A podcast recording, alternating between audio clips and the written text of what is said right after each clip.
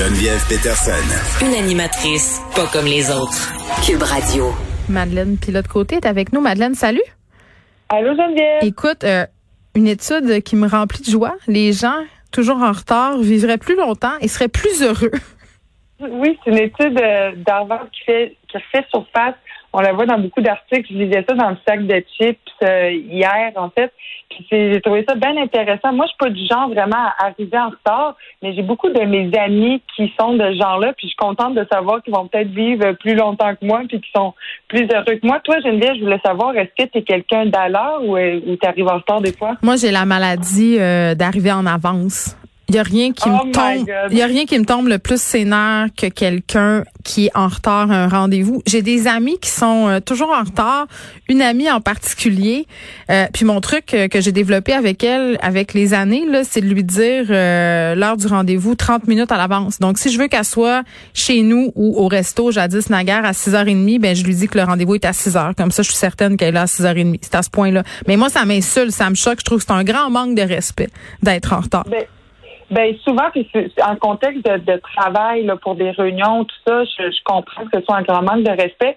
Tu sais, c'est dit, moi, pendant la pandémie, j'ai comme un peu développé la, la faculté, on peut dire ça comme ça, puisque c'est bien d'être en retard selon Harvard, euh, d'arriver en retard. Fait que si je vais rejoindre mes amis euh, dans le parc ou euh, si je vais rejoindre une amie euh, pour euh, pour marcher à distance, ben des fois je me permets d'être un peu en retard, puis ça, ça, ça fait que je suis comme un peu moins stressée parce que Pourquoi tu te permets d'être en retard, Madeleine? On n'a rien à faire. T'as aucune raison légitime d'arriver en retard où que ce soit en ce moment. Ben, ben c'est ça, mais j'ai aucune raison légitime non plus de me presser, tu sais, je veux dire. euh, Mais c'est pas se presser, personne- être à l'heure. Ben, pour des fois, oui, tu sais, pour euh, dans le fond, les gens qui arrivent en retard, pourquoi ils seraient plus heureux, c'est justement parce qu'ils font pas des scénarios catastrophes dans leur tête. Fait qu'ils sont beaucoup plus calmes. Fait qu'eux, ils vont pas penser, ces personnes-là, là, elles vont pas penser au fait qu'ils vont, qu'ils vont peut-être échapper leur café, euh, qu'ils vont peut-être manquer leur métro, qu'il va peut-être avoir une panne euh, de, de, de leur autobus ou de la ligne Mais moi, de je métro. pense pas à ça. Madeleine, je fais juste être à l'heure. En tout cas, je me dis, si au moins tu te rends compte que tu vas être en retard, on s'entend-tu que l'essentiel de la politesse, c'est de prévenir la personne? T'envoies un Oui, texto, c'est t'appelles, tu fais quelque chose. Tu sais, tu fais pas juste faire attendre l'autre dans le néant. C'est ça, Parce que c'est sûr qu'il y a de quoi de respectueux, puis euh, même quand on va rejoindre euh, un ami, une amie, c'est respectueux, encore plus en contexte de travail. Là, on se rappelle, euh, Mm. les réunions, ça nous est tous arrivé de voir quelqu'un arriver en retard, en plus avec un café acheté euh, dans Oui, un commerce. Il a arrêté C'est- bien relax, lui-là. Il était en retard de 15 minutes, mais il a arrêté au Starbucks se pogner un flat white. Ben oui. Mais pourquoi les gens arrivent en retard? C'est souvent des euh, ces personnes-là, là, ceux qui- ceux- celles qui arrivent souvent, souvent en retard, c'est souvent des, euh, des personnes très créatives puis plus perfectionnistes euh, que la moyenne. Fait Ah. ils vont prendre le temps de, de finir les choses. C'est des passionnés, tu sais, ils vont prendre le temps de, de faire les choses.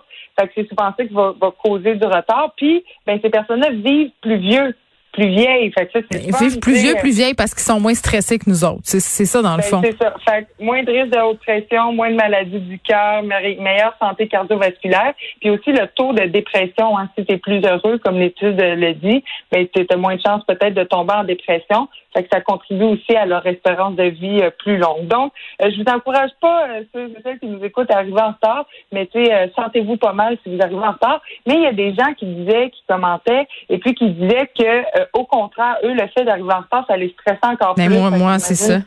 Moi, je peux pas vivre avec ça. ben, c'est ça. ça ben, peut-être que dans ce cas-là, ça nuit à ta santé. J'ai l'impression que ceux, ceux et celles qui, qui, qui arrivent en retard puis qui nuit pas à la santé, c'est, le monde qui s'en font, qui s'en font pas trop avec ça. Bon, morale de l'histoire, euh, arrivez en retard si ça vous chante, mais avertissez les gens et si euh, peut-être euh, vous êtes comme moi légèrement euh, stock-up du retard, cultivez-le. C'est d'arriver une ou deux minutes en retard à des rendez-vous et, et prenez le temps de bien évaluer ce que ça vous fait à l'intérieur. Hein? Tu sais, comme apprécier le moment présent de votre retard- de votre retard. Euh, tu voulais qu'on revienne, Madeleine, euh, sur ce dossier de la presse plus, ce que l'histoire du rap ne dit pas sur les femmes. Oui, un, un nouveau livre qui est sorti depuis début février, euh, écrit par Kevin Kévian euh. Et puis lui, c'est un maître de conférence en sciences d'information de la communication à l'Université de Paris 8. C'est aussi un docteur en sciences politiques. Lui a déjà écrit euh, des livres, euh, comme euh, dans le fond, des, des, livres sur la pop aussi, puis l'effet de la pop en politique et tout. Et là, le livre qui sort, qui est récemment sorti, c'est Hot, Cold and Vicious. Donc, c'est disponible depuis début février. Puis ça, le but de ce livre-là, -là, c'est de redonner aux rappeuses leur place légitime dans le récit du rap aux, États-Unis. Parce que ce qu'il dit, en gros, c'est que euh, les femmes dans le rap aux États-Unis, c'est comme si leur contribution était comme minimisée, voire invisibilisée. Mais on dirait, Que, on dirait que l'idée qu'on a des femmes dans la musique rap, c'est cette image de filles qui se dandinent dans un vidéo. Ben, c'est ça. Ben, pourquoi les femmes sont, sont comme obligées un peu d'être sexuelles puis tout ça? C'est que euh, ben c'est ça le rap, surtout aux États-Unis, dans une culture euh, très sexuelle, euh, assez misogyne aussi. Fait que pour l'intégrer, ben c'est sûr que les femmes doivent, puis pour rayonner dans ce milieu-là, ben doivent emprunter cette, porte-là, c'est sûr, cette avenue-là. Ces codes-là, il faut qu'ils empruntent les ben, codes de la séduction et tout ça.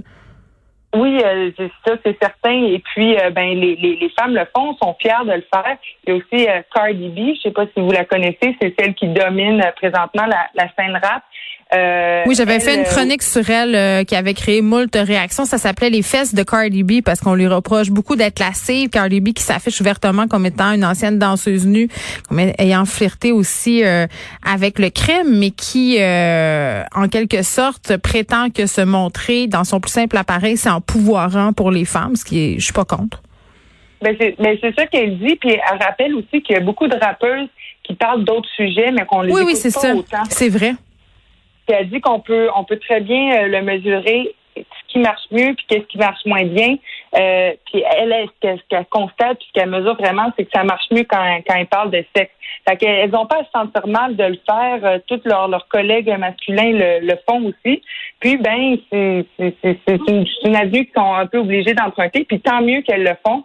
Parce que, Mais je sais pas, ben, moi, Madeleine, si je trouve ça tant mieux. Puis euh, je veux pas nécessairement juste parler des femmes qui font du du hip-hop ou du rap, mais euh, il y a quelque chose en moi. Je sais pas, à un moment donné, euh, je m'étais posé la question si comme féministe, c'était une bonne chose, si j'avais le droit d'écouter du hip-hop, du rap, euh, particulièrement le gangster rap, où le langage envers les femmes est quand même assez réducteur, où les filles sont souvent personnifiées comme des bitches, là, des filles qui sont là pour un peu se soumettre aux désirs des hommes, beaucoup la culture du pimp. Puis là, c'est des grosses généralités là que je suis en train de faire, mais, mais dans une certaine mouvance de la culture rap, c'est ça. Puis moi, je me posais des questions parce que j'aime ça, cette musique-là c'est bon, euh, c'est entraînant. Puis là, j'écoutais ça, puis d'un côté de moi qui qui disait, waouh, c'est vraiment bon. Puis en même temps, mon, ma persona féministe me disait, hey, mais Jen, t'as-tu le droit, t'as-tu le droit d'écouter cette musique-là? Si tu en en adéquation avec tes valeurs? T'es-tu en, en, totale contradiction avec ce que tu es en train de prôner chaque jour?